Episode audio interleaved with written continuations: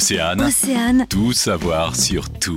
Océane, tiens, on va parler d'un sujet qui va sans doute vous intéresser. On va parler d'économie d'eau avec euh, Laetitia Krenkovic qui est avec nous. Bonjour Laetitia. Bonjour Arnaud. Alors, euh, économie d'eau, c'est un sujet assez vague. Euh, on commence par quoi? J'aime bien le jeu de mots, euh, vague. Ouais, oui, oui.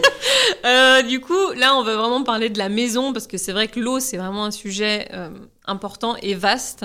Donc là, je voulais parler un petit peu plus de tout ce qui est salle de bain et toilettes, qui c'est déjà une consommation assez énorme, sachant qu'on peut quand même se dire que dans nos toilettes et dans notre salle de bain, c'est de l'eau potable. Donc si on pouvait essayer de faire un peu plus attention et économiser un peu d'eau potable, ce serait assez chouette.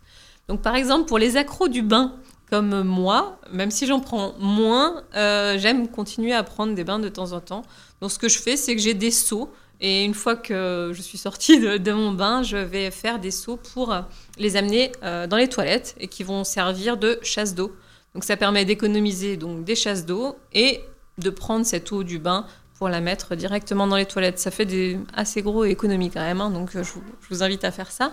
Sinon, c'est aussi un peu moins glam, mais moins tirer la chasse d'eau. Donc, par exemple, pour les petites commissions, on n'est pas forcément obligé de tirer la chasse d'eau à chaque fois, peut-être une fois sur trois. Quand on est à la maison, c'est pas grave quand même de laisser euh, euh, une chasse d'eau une fois sur deux, une fois sur trois, et ça fera aussi des sacrées économies.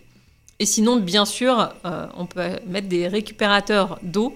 Et surtout en cette période, on va pouvoir avoir beaucoup, beaucoup d'eau pour le jardin, de l'eau gratuite et qui va éviter de prendre de l'eau potable pour arroser le jardin. Merci beaucoup Laetitia pour euh, tous ces petits conseils qu'on va essayer d'appliquer au mieux. On rappelle aussi votre ouvrage, ça s'appelle L'éco Almana, sorti aux éditions euh, Ouest France. Et puis on vous retrouve aussi sur Facebook sur la page Zéro déchet Trégor. À bientôt. Merci. Le magazine sur Océane.